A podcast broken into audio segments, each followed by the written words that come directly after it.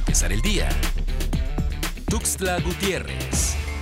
La tarde-noche de este jueves, la Comisión Permanente de los 115 Comuneros y Desplazados de Aldama reportó disparos de alto calibre en los puntos Tulantic, Telemax, Toctic, Santa Marta Cheneló, en dirección hacia la comunidad Tabac, Aldama. Luego de estos eventos, no se reportaron personas lesionadas, sin embargo, pese a los dichos del gobierno que se avanzan acuerdos de paz, el conflicto permanece y se recrudece.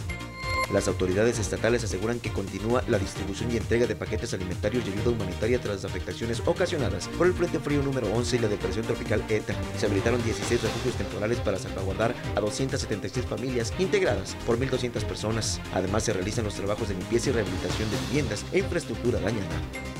Pedro Gómez Mámaca, secretario general de la sección 7 de la Coordinadora Nacional de Trabajadores de la Educación, informó que luego de que autoridades del gobierno federal encontraron en una revisión que no hay casos de desvíos de corrupción en el interior de las cajas de ahorro de este sindicato, podrían descongelar esta prestación en beneficio del magisterio en Chiapas.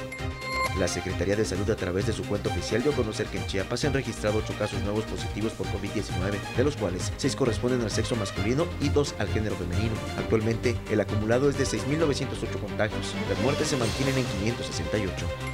Se pronostican más lluvias para la zona norte y sur de Chiapas. De acuerdo al Servicio Meteorológico de la Comisión Nacional del Agua, principalmente para el sábado y domingo, se esperan lluvias entre 10 a 20 milímetros. Sin embargo, estas condiciones se estarán modificando para el sábado ante la anticipación que se espera del sistema frontal número 12, por lo que se prevé que las mayores precipitaciones se presenten para la zona sur del estado. Para empezar el día.